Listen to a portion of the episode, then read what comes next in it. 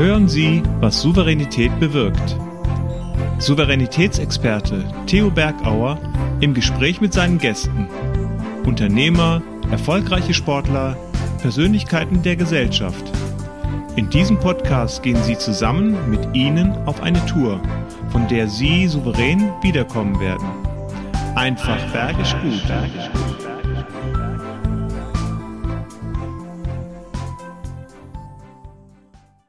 Liebe die Menschen und ich liebe die Berge.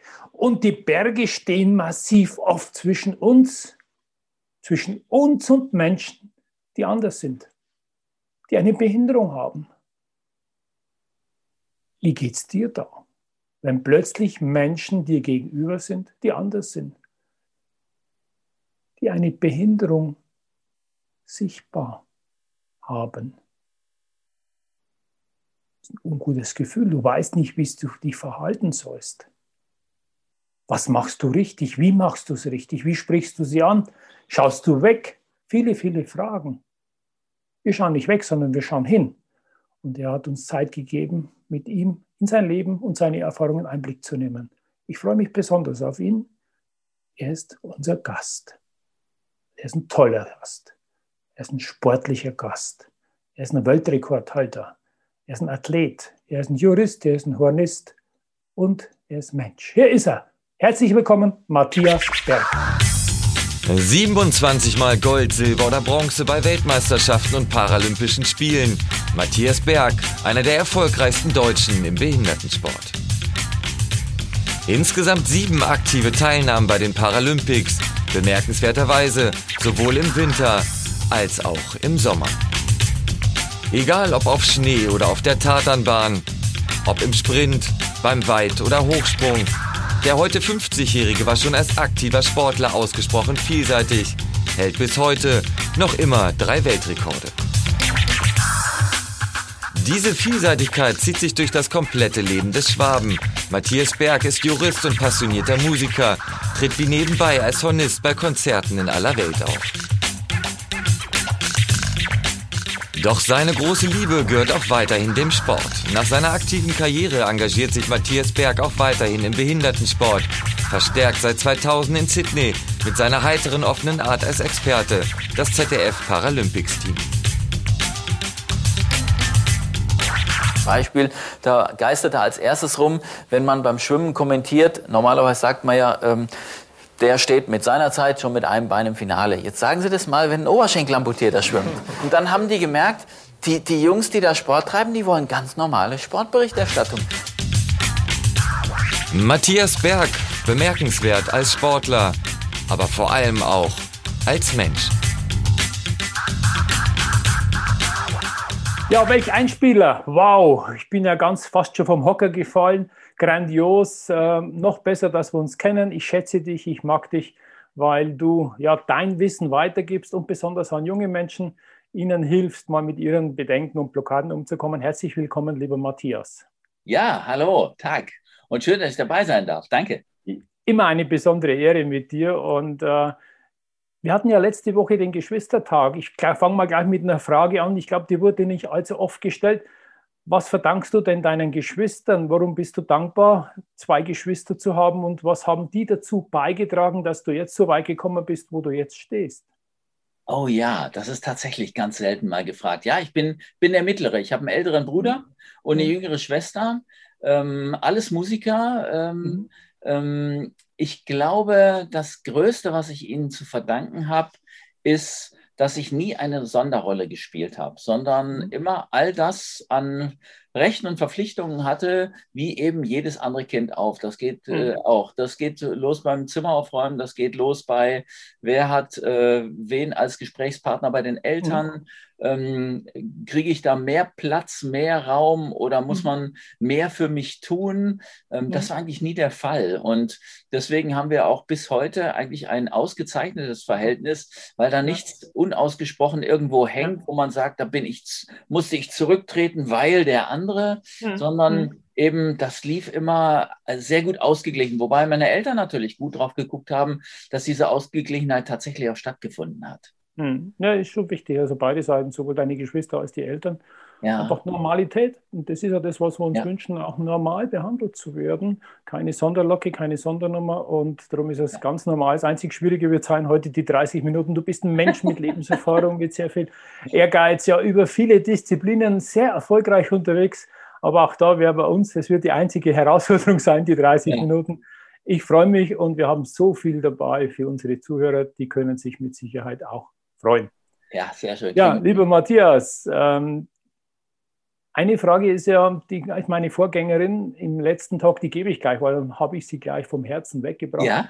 Margarete Honisch ist eine Finanzbloggerin, die hat plötzlich entschieden, dass ihr Leben eine andere Wendung nimmt, dass sie sich vorsorgt für ihr Alter. Und die hat mir zwei Fragen mitgegeben. Eine Frage mhm. davon, ist, ähm, was erwartest du von der Gesellschaft? Wie soll sich die Gesellschaft anders einstellen auf Menschen mit Behinderung?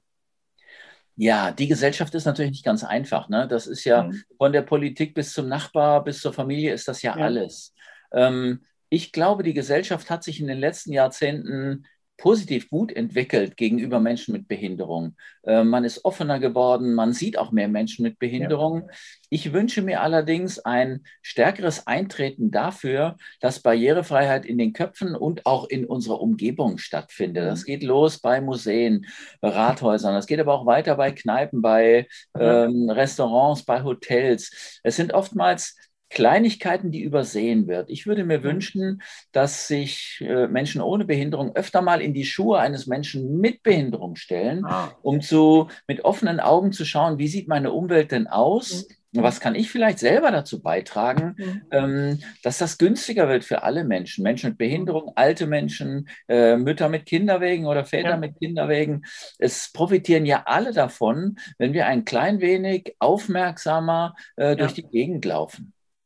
Aber du hast angesprochen, ich denke auch, die größere Barriere ist wohl die Behinderung im Kopf, ähm, ja, dieses ja. Handicap zu haben. Und ich glaube, da sind ja auch Glaubenssätze da. Ähm, schau nicht so lange hin zu dem, ja. ähm, was weißt du, äh, was sich Leid diese Familie hat. Also das sind ja auch Glaubenssätze. Wie, wie können wir denn solche Behinderungen wegkriegen aus unseren Köpfen? Also ich stehe drauf und bin zutiefst überzeugt, es ist die Gewöhnung, die es macht. Also mhm. bei mir ist das schon hier, kurze Arme, ne, von der Geinbehinderung. Da stehst du mir gegenüber und denkst dir bei der Begrüßung, wenn man mich nicht kennt und wenn man das nicht mhm. gewohnt ist, wo greife ich denn da hin? Darf ich dazu mhm. packen wie immer? Tue ich dem mhm. dann weh oder, oder, oder habe ich nur so einen, so einen äh, fluschigen Händedruck? Das ist ja wie mhm. wenn du in den Frosch reingreifst irgendwie. Ne? Also irgendwie nicht so ja. besonders angenehm. Ähm, und immer wenn ich dieses kleine Fragezeichen sehe, mache ich einen Schritt vorwärts, äh, gebe mhm. die Hand vor und dann weiß der Gegenüber, wo verflixt, da muss ich jetzt irgendwie durch. Ähm, diese Dinge, und ich bin zutiefst überzeugt, durch Gewohnheit, wenn man das fünfmal gemacht hat, dann weißt du, hm. wie es geht.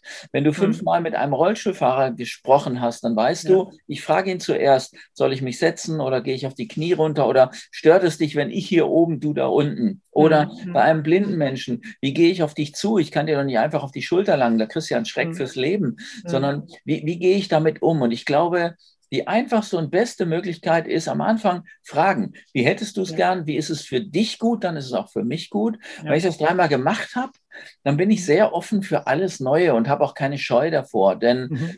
keiner will was falsch machen und das ist die größte Hürde überhaupt. Nichts falsch zu machen heißt in ja. der Regel, ich mache erstmal gar nichts. Und gar nichts machen ist halt für Menschen mit Behinderung dann schwierig, weil dann plötzlich sich keiner traut, so den ersten Schritt aufeinander zuzumachen, mhm. diese kleine Brücke zu bauen.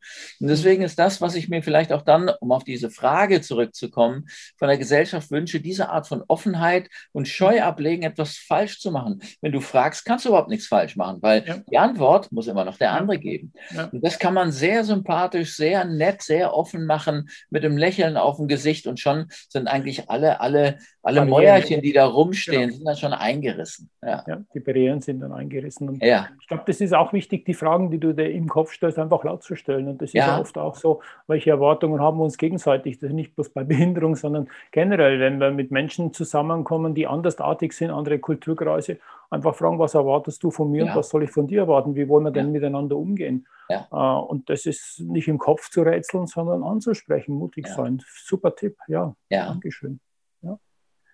Ja, das ist also da deine Aufgabe und jetzt natürlich alle anderen Mut zu machen, zu sagen, komm, Lächeln ist so ein Punkt. Und ich habe da Ja. auch so eine schöne Geschichte bei dir ja gehört.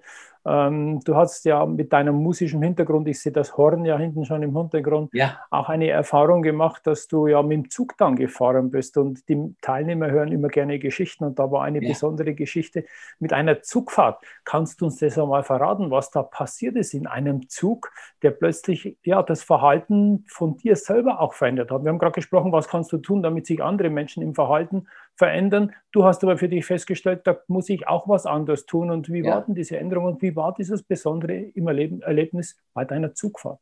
Ja, also ich bin jahrelang Zug gefahren, weil ich von da, wo ich gewohnt habe, in der Vorklasse in der Musikhochschule in Freiburg war. Und da musste ich ja Mhm. irgendwie hinkommen, deswegen meistens mit dem Zug. Äh, In der Regel lief das dann so ab, dass ich mich da reingesetzt habe, mit meinem Hornkoffer hingesetzt. Mhm. Und dann haben mir die Menschen auf die Hände geguckt. Und immer wenn ich zurückgeguckt habe, haben die weggeguckt. So, Mhm. äh, ich habe nicht geguckt, das muss, da muss ich irren, das war jemand anders. Und das fand ich furchtbar bedrückend, Mhm. weil wenn du dir gegenüber sitzt im Zug und, und du guckst dich nicht an, dann findet auch kein Gespräch statt. Das heißt, das waren so anderthalb Stunden Zugfahrt in jede Richtung. Schweigen. Völlig schweigsam boah, und beklemmend. Das hat mir die Luft abgeschnürt. Und Mhm. ähm, das war erstmals so, als ich in die Vorklasse kam, da war ich 13 mit dem Horn, immer schön unterwegs. Das hat ungefähr zwei Jahre gedauert, bis ich dann irgendwann mal ein anderes Erlebnis hatte. Ich hatte mir nämlich angewöhnt, ich gucke dann aus dem Fenster raus. Das war für mich noch die, die angenehmste Variante. Ne? Und dann sehe ich so im Augenwinkel, ich gucke aus dem Fenster, im Augenwinkel sehe ich, dass mir eine Dame gegenüber sitzt. Mhm. Und die guckt zuerst auf meine Hände und ich sage mir noch, ja, wie immer, die guckt auf die Hände. Und dann hat sie aber nicht wie alle anderen dann wieder weggeschaut, sondern mir ins Gesicht geguckt, direkt in die Augen. Mhm. Und ich gucke raus und sie guckt mir von geradeaus in die Augen und ich denke mir dann, hä, das machen die anderen sonst nicht. Da ist Mhm. irgendwas anders. Was ist denn da los? Ne? Und dann guckte die und guckte die und guckte die und irgendwann war ich irgendwie zu neugierig, schwenke so meinen Kopf und in dem Sie Augenblick, guckt immer noch. ha? ja, genau, in dem Augenblick, als sie unsere Augen getroffen haben, hat sie gelächelt. Mhm. Und das ist so ein ganz wichtiger Effekt. Was machst du, wenn du einen Wildfremden irgendwie anlächelst? Man lächelt zurück. Also habe ich Mhm. zurückgelächelt. Und dann hat sie angefangen, ein Gespräch angefangen, nämlich, was ist denn das für ein Koffer und wo fährst du Mhm. hin und was machst du da? Ja, ja, ich fahre nach Freiburg, ja, und Hornklasse, ich habe Hornunterricht und so stammelte und stotterte ich mich in dieses Gespräch rein und die blieb hartnäckig. Eine Frage nach der anderen feuert die so aus der Hüfte. Und ich habe dann irgendwann gemerkt, ey, das ist ja schön, das ist ja angenehm, es macht ja Spaß, ist ja super. Und wir waren plötzlich alle in dieses Gespräch verwickelt. Und das hat mir innerlich die Augen geöffnet, zu sagen, du musst, äh, wenn du, wenn du diese innere Einsamkeit, dieses bedrückende Gefühl loswerden willst, musst du irgendwie vielleicht auch mal selber versuchen, auf Leute zuzugehen. Und dann habe ich mir schon auf der Rückfahrt gedacht, was, wie, wie ging denn das überhaupt? Wie hat das angefangen? Und ich als 15-Jähriger damals habe mir dann gesagt, ja, es muss damit zusammenhängen, dass man sich in die Augen schaut und dann anlächelt. Mhm. Und dann habe ich gesagt, okay, auf der nächsten Bahnfahrt versuchst du genau das. Habe mir also irgendein äh, ahnungsloses Opfer mir Ausgesucht. gegenüber ausgesucht. Ja, genau. Habe dann so Augenkontakt habe gesagt, du bist jetzt fällig, so innerlich gezählt, so 21, 22, 23. Und als diese Person dann geguckt hat, habe ich einfach gelächelt und zack, kam drüben das Lächeln zurück und wir waren im Gespräch. Und das war für mich innerlich sehr befreiend, weil ich gemerkt habe, es stimmt gar nicht. Ich habe gedacht, ich bin vorher so das Opfer, was darauf angewiesen ist, dass jemand nett zu mir ist und ein Gespräch anfängt. Mhm. Und da habe ich gemerkt, nee, du kannst das auch selber anfangen. Allerdings musst du es auch selber anfangen, sonst hast du wieder zwei Jahre, die du da sitzt Mhm. und keiner kommt ins Gespräch, weil jeder dieses Mäuerchen vor sich spürt und, Ja, ja. und sich sagt, ey, wie, wie geht denn das jetzt? Und dann habe ich angefangen zu trainieren bei jeder Zugfahrt und dann mit 13, 14, 15 ging das mit dem Sport richtig bei mir los und auch mit Konzerten. Und dann habe ich gesagt, okay, überall, wo ich keinen kenne, ist das mein Trainingsfeld und dann übe Okay. ich das. Ja. Und das hat sich super bewährt, weil ich gemerkt habe, viel, viel mehr steckt in mir selber drin, von Mhm. dem ich denke, ein anderer müsste doch für mich. Das war Mhm. vielleicht auch für diese ganzen Coaching- und mentale Stärke-Angelegenheiten, die heute mein Kerngebiet sind, Ja. ähm, der Auslöser zu sagen, ey, du musst das mal spüren, wie das Mhm. ist, wenn du selber etwas tust, von dem du immer erwartest, Das muss ein anderer für dich machen. Mhm. Und das ist, das gibt dir viel Selbstvertrauen, Selbstbewusstsein ja. und gibt dir vor allem die Kontrolle über deine Gedanken wieder zurück. Und mhm. das ist, ist eine ganz wichtige Erfahrung, die man, die man machen sollte, auch machen kann.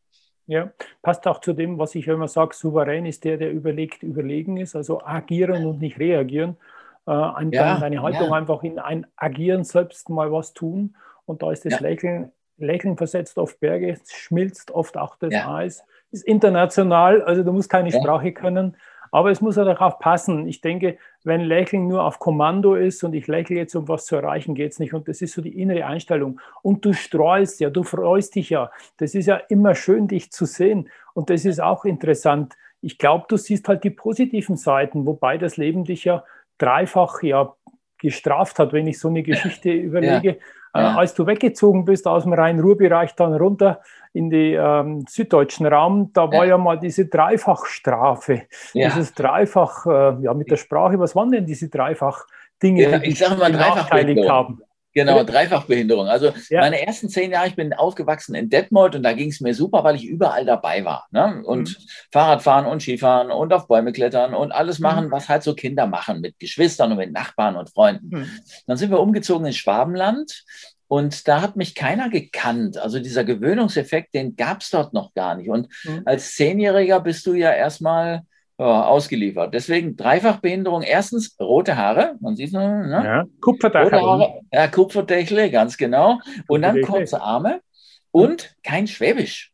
Deswegen Dreifachbehinderung. Und ich meine, also kennst ja auch, ne? Auch äh, in Bayern ist ja auch so. Je kleiner der Ort, desto eigener die Sprache. Und Trossingen war klein genug für eine echt eigene Sprache.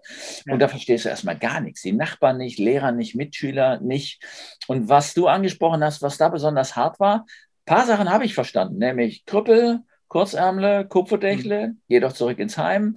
Mhm. Du darfst nicht in einem Schulhof mitspielen. Du bist im Sportunterricht immer der Letzte, der genommen wird, weil halt der noch übrig war.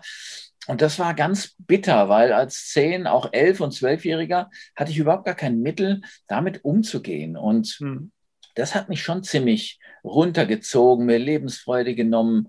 Mhm. Ähm, aber natürlich Eltern, Geschwister hilft, aber irgendwie musste auch selber damit zurechtkommen. Und mhm. diese Bahnfahrt, als ich 15 war, die hat mir super geholfen zu erkennen, wenn du willst, dass es dir selber besser geht, dann musst du deinen Teil beitragen. Und dazu musst du erstmal mutig genug sein, wildfremde Leute aus dem Nichts anzuschauen und anzulächeln, immer mit dem Risiko, dass einer sagen kann, das spielt sich am Kopf vorher ab, ne, äh, was guckst du so blöd oder äh, lass mich doch in Ruhe. Das Risiko hast du immer. Ganz offen gestanden, ist mir nie jemals passiert. Es war ja. immer besser als die schlimmsten Befürchtungen. Und daraus hat sich für mich, um auch drauf zu kommen, was du gesagt hast, das Positive sehen. Ich glaube, das hat sich über die Jahre entwickelt, weil ich ganz, ganz viele Dinge ausprobiert habe, von denen ich gedacht habe, ey, das müsste doch irgendwie zu machen sein, zu schaffen sein, das müsste ich doch irgendwie hinkriegen. Mhm.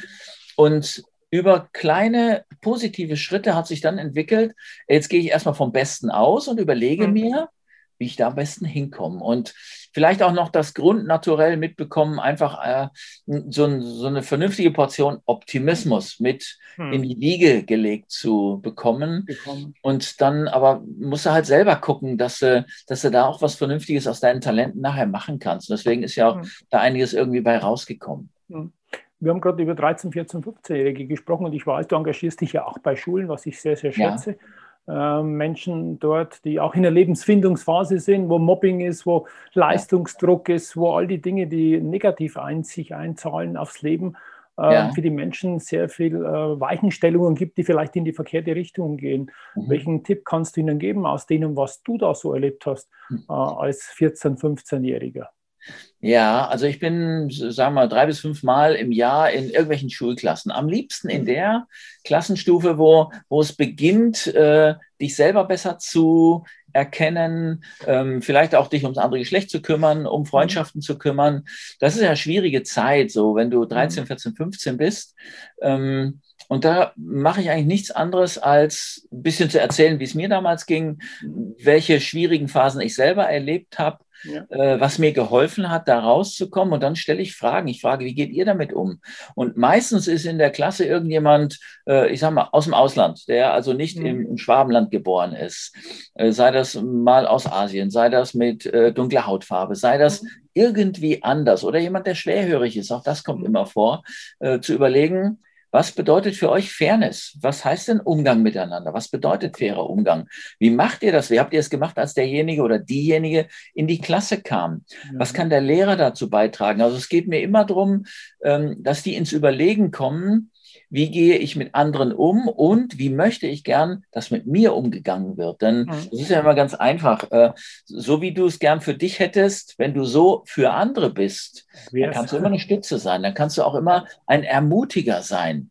Ja. Und dann bringe ich ganz gern mal so einen Tiger mit, also als Bild, ne? Und dann der Ermu-Tiger. Also der okay. Ermutiger. Ja, Ermutiger. das ist ein schönes Wortspiel und vor allem, ja. das behalten die. Wenn die irgendeinen so einen lummeligen Cartoon-Tiger gesehen haben, den behalten die. Und mhm. mir geht es darum, denen was mit auf den Weg zu geben, von dem die sagen, ey, damit kann ich was anfangen. Das mhm. passt in mein Leben hinein und das stützt mich auch jahrelang als Bild, zu mhm. sagen, ich möchte ermutigt werden, was kann ich für andere tun, um dann das kennst du ja auch von dir, die Erfahrung, sobald ich jemand anderen geholfen habe, ist das wie ein Bumerang, der kommt mit viel mehr Energie zurück zu dir selber, als du ihn mhm. losgeworfen hast. Und mhm. das ist das Grundprinzip eigentlich von Gesellschaft, das Grundprinzip von Arbeitsgemeinschaft, von Teamentwicklung, von mhm. was weiß ich, was Familienfrieden. Und diese Gedankengänge, die immer wieder ähnlich sind, die anzuschubsen, Mhm. damit der, der Motor dann und der Turbo anspringen kann ja. in der Person.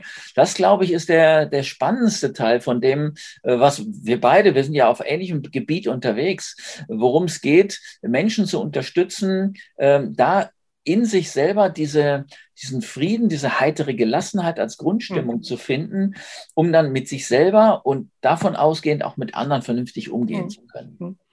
Ja, also diese Heiterkeit, diese Grundstimmung sich selber ist wirklich ein wirklicher Turbo, äh, mit sich selber im Reinen zu sein. Mhm. Aber jetzt kenne ich Menschen so wie dich, die ja auch einen hohen Leistungsanspruch haben. Man könnte ja nur normalerweise Musik studieren. Nein, man studiert, du studierst Jura dann noch dazu parallel.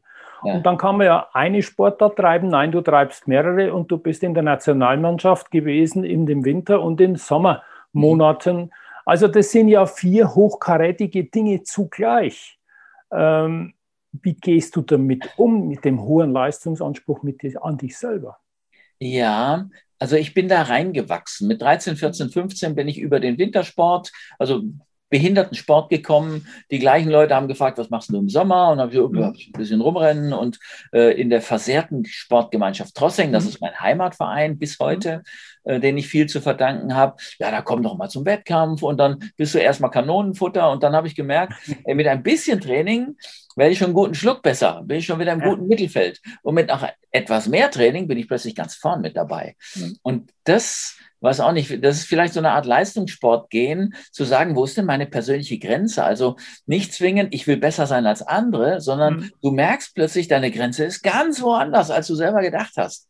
Sei das im Weitsprung, also ich bin Sprinter und Springer also Kurzstreckler und, und, und Springer und im Wintersport eben alles, was mit Ski Alpin zu tun hat, vom Slalom. Da geht es ein bisschen länger als elf Sekunden. Elf Sekunden. Ja, ja, ja, ganz genau. So ein Abfahrtslauf mit 90 Sekunden, der ist anders ja. in den Knochen. Ja, ja, das stimmt.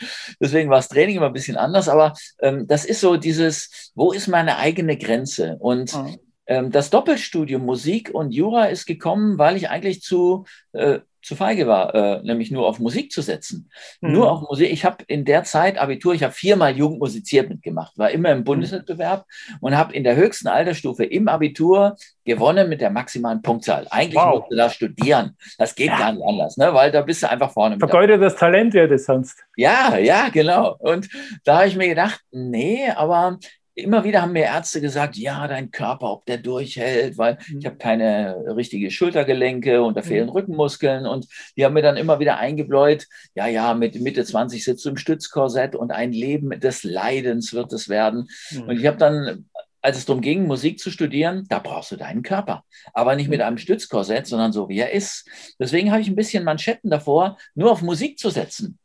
Klar war mhm. mir aber, ich will noch viel besser werden in Musik. Da ging es mit Konzerten gerade richtig los und Tourneen und so Zeug. Das macht einfach tierisch Spaß und ist ein tolles Erlebnis. Und mhm. da habe ich mir gedacht, was machst du denn nachher, um deine Brötchen zu verdienen? Und da mein Patenonkel Rechtsanwalt war und Rechtsanwalt bedeutet, du musst vor allem einen klaren Kopf haben, ne? vernünftig mhm. denken können, auch für andere, mit anderen mhm. unterwegs sein. Da habe ich gesagt, komm, das wird dein Brötchenerwerb. Und so kam es, dass ich gleichzeitig Musik studiert und Jura studiert habe und parallel noch in zwei Nationalmannschaften war. Und mein Erweckungserlebnis war Scheitern. Im vierten Semester bin ich durch den Klausur geflogen. Mhm. Das kannte ich überhaupt nicht. Ich kannte nur Erfolg und das immer mit minimalem Aufwand. Mhm. So wie ein Schüler, der sich bei der Klausur am Vorabend überlegt, was hätte ich denn eigentlich lernen müssen? Ja. ja und das bisschen, was ich noch weiß, reicht gerade so. Mhm. Und da bin ich durch eine Klausur durchgeführt, durch eine wichtige mhm. Klausur, weil ohne die zu bestehen, kommst du nicht weiter im Jurastudium. Mhm. Und ähm, das war für mich, plötzlich habe ich gemerkt, wie das alles aus dem, was vorher Freude war, Ballast wird, weil mhm. wenn du dich weiterentwickelst, kommst du immer wieder in neue Vergleichsgruppen, immer wieder in ein neues, wie soll ich sagen, Erwartungsgerüst, in was du hineinkommst. Leistungserwartungen an dich selber von anderen, dann kommt mein Sponsor dazu, dann kommt der mhm. Trainer dazu. Also der Erwartungsdruck wird eigentlich jährlich stärker, wenn du in der Weltspitze unterwegs bist. Ja. Und dann scheiterst du plötzlich. Und das war für mich ziemlich fürchterlich. Und ich habe dann überlegt, ja, ich muss irgendwas aufhören, es wird mir alles zu viel. Plötzlich ein unglaubliches Gewicht auf den Schultern, ähm, bis ich mir klar wurde, ich habe es noch nie ernsthaft probiert. Ich bin immer mit diesem, ja, ja, wird schon gut gehen, überall ja, durchgestolpert. Gekommen, ja. Genau, und habe dann gemerkt, jetzt geht's nicht mehr. Und bevor ich aber was aufgebe, da ist vielleicht auch mein Leistungssportgehen zu stark mhm. in mir, dass ich gesagt habe, nee, bevor du es nicht ernsthaft, wirklich probiert hast, probiert hast, dann darfst du nicht aufgeben. Wenn du es mhm. probiert hast und du merkst, es funktioniert nicht, dann darfst du auch guten Gewissens sagen, es ist schlicht zu viel. Denn was mhm. habe ich als erstes gemacht? Ich habe als erstes gesucht, jemanden, der doppelt studiert und Leistungssport betreibt. Ich habe einfach keinen gefunden. Hm. Ich habe Doppelstudium habe ich gefunden, nämlich Medizin und äh, Cello war ein Bekannter von mir. Hm. Ja, aber der hat keinen Sport nebenher gemacht. Hm. Und, und da habe ich gedacht, ey, du bist ja plötzlich ganz allein unterwegs. Du musst für dich selber gucken, hm. ob du das packst. Und habe jemanden gefunden, der als Berater damals, Anfang 80er Jahre schon in Freiburg hm. unterwegs war. Und der hat mir eigentlich nur Fragen gestellt. Vor allem, wo willst du hin? Was ist dein eigentliches Ziel in Musik, in Sport, in Jura? Und mir wurde plötzlich klar, in Sport, ich will aufs Treppchen, in ja. Musik, ich will auf die. Und am besten ganz oben. Ganz ja, oben. genau, ich will zumindest die Chance ja. haben, ganz so, ja, logisch, klar. Locker. brauchst du Leistungssport nicht machen, wenn du dann hier willst. Ja, ja richtig. Genau.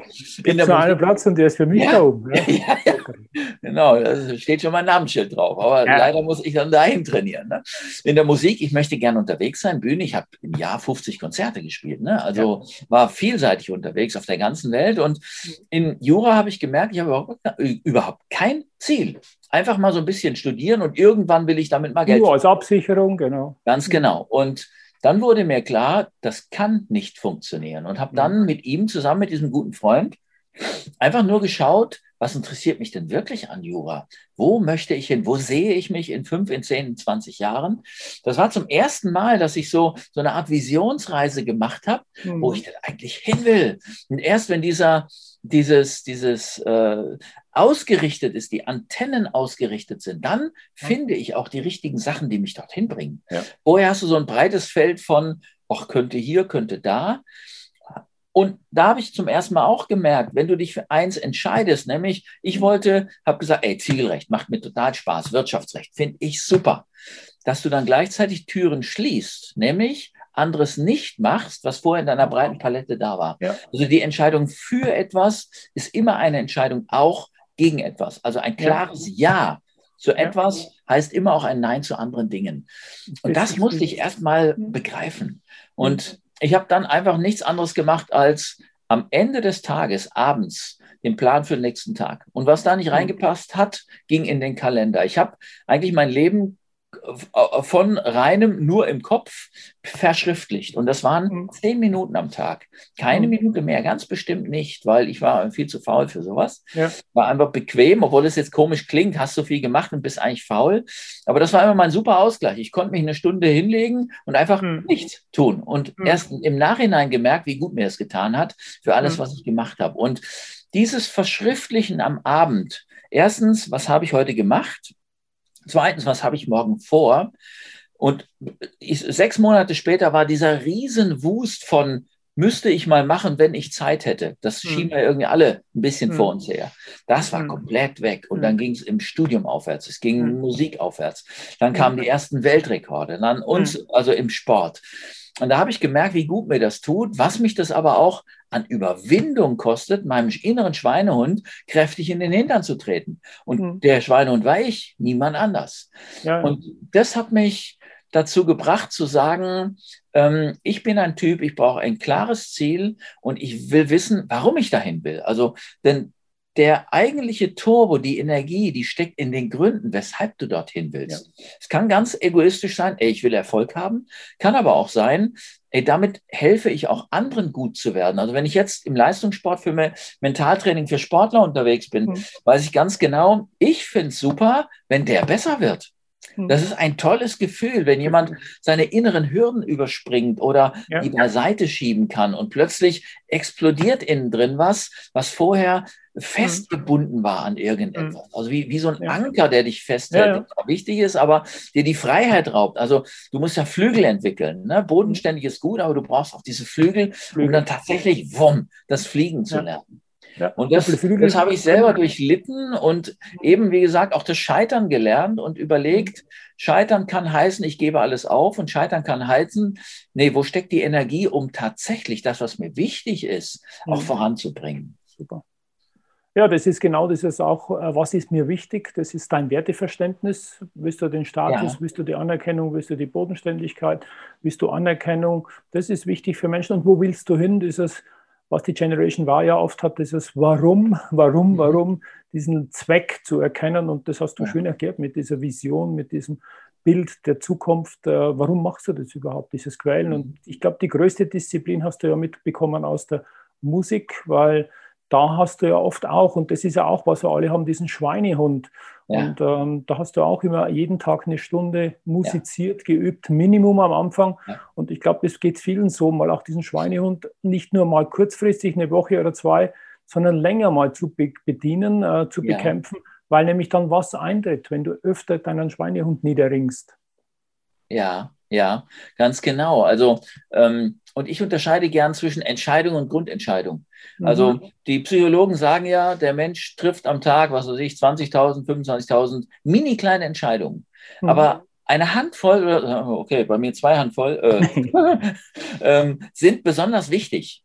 Und für mich war Üben, Trainieren oder jetzt auch, ich sage mir, ich habe bestimmte Ziele, wenn ich beruflich unterwegs bin. Ich will jeden Tag, und zwar jeden Tag, einen Artikel lesen, der mich weiterbringt. Mhm. Das ist für mich eine Grundentscheidung. Nicht, dass ich jeden Tag da sitze und sage, ja, will ich, habe ich heute Lust, habe ich keine Lust. Mhm. Also so emotionsgetrieben, ach, dann habe ich keine Lust, ja, vielleicht morgen. Aber mhm. da sind schon die ganzen Sachen, die ich von vorgestern schon dahin geschoben habe. Ne? Also ja, ja, deswegen sage ich, Grundentscheidung heißt für mich, eine Stunde üben am Tag. Grundentscheidung heißt für mich, ich will mich jeden Tag ein kleines Stückchen weiterentwickeln in okay. den Feldern, in denen ich für andere Menschen auch Verantwortung trage. Wenn ich Seminare gebe, oder wenn ich über Haltung spreche, wenn ich mit einem Leistungssportler als Coach unterwegs bin, mhm. dann trage ich eine hohe Verantwortung. Und ich sage mir, für mich heißt das, ich muss mich jeden Tag selber weiterentwickeln, ähm, damit ich dieser Verantwortung gerecht werde. Und mhm. das ist eine Grundentscheidung, die treffe ich nicht jeden Tag, sondern die treffe ich okay. einmal. Und ja. vielleicht alle Vierteljahr denke ich mal drüber nach, bin ich da noch auf der richtigen Spur? Dann treffe ich die Grundentscheidung und dann ja. wird die gemacht und zwar jeden Tag. Am liebsten übrigens auch um dieselbe Uhrzeit, weil Rhythmus ist eins der wichtigsten Dinge überhaupt, unser Herzrhythmus, unser Biorhythmus. Und wenn wir mit diesem Rhythmus uns im, We im, im Leben bewegen, können wir unwahrscheinlich viel schultern, wenn wir den Rhythmus ignorieren und gegen den Rhythmus arbeiten. Also wenn ich versuche, diesen Artikel mittags um halb zwei, 13.30 Uhr zu lesen, dann werde ich scheitern, weil ich müde bin. Da, ja, ganz genau. Das ist so das Pizzakoma. Ne? Also mhm. da ist das Blut überall unterwegs, aber ganz ja. bestimmt im Oberstübchen. Ja. Ja. Also sich selber kennenzulernen, Rhythmus kennenzulernen, mit dem Rhythmus die wichtigen Dinge tun, die, die großen Steine im Leben dahin platzieren, dann wird plötzlich nimmt es die, die, die große, wie soll ich sagen, Vielfalt, die ja auf uns mhm. eindringt, die nimmt plötzlich ab und du kannst sortieren, das ist wichtig, das ist weniger wichtig und hier, das ist wurscht, das kann ich irgendwann mal machen. Ja. ja, und der Rhythmus, der war ja im Blut gelegt schon von deinen Eltern, aber da können wir, glaube ich, nochmal in einem Spezialfall drüber reden, auch musisch und da gehört Rhythmus dazu und im Rhythmus zu sein. Ja. Wir hatten einen guten Rhythmus, leider sind wir schon am 30 Minuten Zeitlimit angereist, aber ich habe da eine Idee, ich glaube, wir machen einen Sondertalk, den wir dann noch lagenlegen werden. Aber damit wir regelkonform sind und wir Sportler ja. haben ja Regeln einzuhalten, bitte ich dich am Ende noch zwei Fragen jemand zu stellen, der mein nächster Gast ist. Das ist jemand, der ist höchst kreativ, der sprudelt so wie du, aber in einer Fotowelt, der ist Fotografiker, er ist Fotograf, der weltbekannt ist, er ist äh, jemand, der auch die Kreativität in Bildern umsetzt. Welche zwei Fragen darf ich meinem nächsten Gast, dem lieben Eberhard Schui, stellen? Was würdest du dir gerne wünschen als Fragen, den ich dem Eberhard Schü dann stelle. Ja, also was mich bei diesen hochkreativen Menschen interessiert, ist, ähm, wo kommen die besten Ideen? Also ich kenne das von mir, äh, die besten Ideen bei mir kommen. Hund spazieren gehen und duschen. So, ja. das ist mit Abstand das Beste. Wo nimmt ein solcher kreativer Mensch her äh, seine besten Ideen? Oh, die Frage, ja. Ja, und das, das Zweite ist, ähm, als hochkreativer Mensch bist du normalerweise ganz viel unterwegs, auch gedanklich. Mhm. Zack, da, da, da, da wuselst überher. Wo ist dein Punkt im Leben, vielleicht sogar örtlich, wo du innerlich zur Ruhe kommst, damit auch mhm. dein, dein Gehirn zur Ruhe kommt und Ordnung schaffen kann? Mhm. Denn Kreativität heißt ja auch irgendwann, ich muss das Ding irgendwann mal Sortieren. fertig machen. Nicht nur anfangen, Ideen sprühen, sondern einen Knopf ja. dran machen, zu sagen, Jetzt ja. ist es fertig. Also, ja. woher nimmst du die Kraft, vor allem die Ruhe, um, um ähm, solche Dinge tatsächlich dann auch, auch zu Ende zu bringen? Wo kommt die ja. Ruhe und die Kraft her? Und auch manche Ideen auch verabschieden. Ich glaube, das hat man bei dir auch vorhin im Gespräch. Man kann nicht alles machen, muss auch manchmal was loslassen, weggeben, würde auch dazu passen. Also kannst dich auf die Antworten freuen. Und für alle, die sagen, die Zeit ist so schnell gegangen, ich habe noch eine gute Nachricht äh, lesen. Da könnt ihr die Zeit bestimmen, liebe Zuschauer und Zuhörer im Podcast. Holt euch das Buch, macht was draus, macht ihr was draus in der Zeit, in die ihr Verfügung habt. Äh, leider ist unsere Zeit vorbei, aber ich kann es jedem ans Herz legen. Dem Matthias sein Werk toll geschrieben, sehr viele persönliche Beispiele. Herzlichen Dank, lieber Matthias, dass ich die Zeit hatte, mit dir gemeinsam und unseren Hörern einige Tipps mitzunehmen, die das Leben lebenswerter machen. Äh, weil wir doch meistens nur die Dinge sehen, die wir nicht haben. Du hast gezeigt, man kann so viel mehr im Leben haben. Schön, dass ich dich habe. Herzlichen Dank, lieber Matthias. Ja, Theo, dir herzlichen Dank und mach gern. Wie gesagt, der Schwabe macht es genau weiter so. Also ja, ganz tolle Reihe hast du da entwickelt. Vielen Dank. Danke dir. Tschüss. Ciao. Ciao. Tschüss. Das war der Podcast Was Souveränität bewirkt. Wie hat Ihnen die Tour mit unseren Gästen gefallen? Nun wünschen wir Ihnen viel Freude beim Umsetzen. Es ist bergisch gut, wenn Sie den Podcast weiterempfehlen, teilen und auch gerne liken. Vielen Dank fürs Zuhören und bis zur nächsten Folge, was Souveränität bewirkt.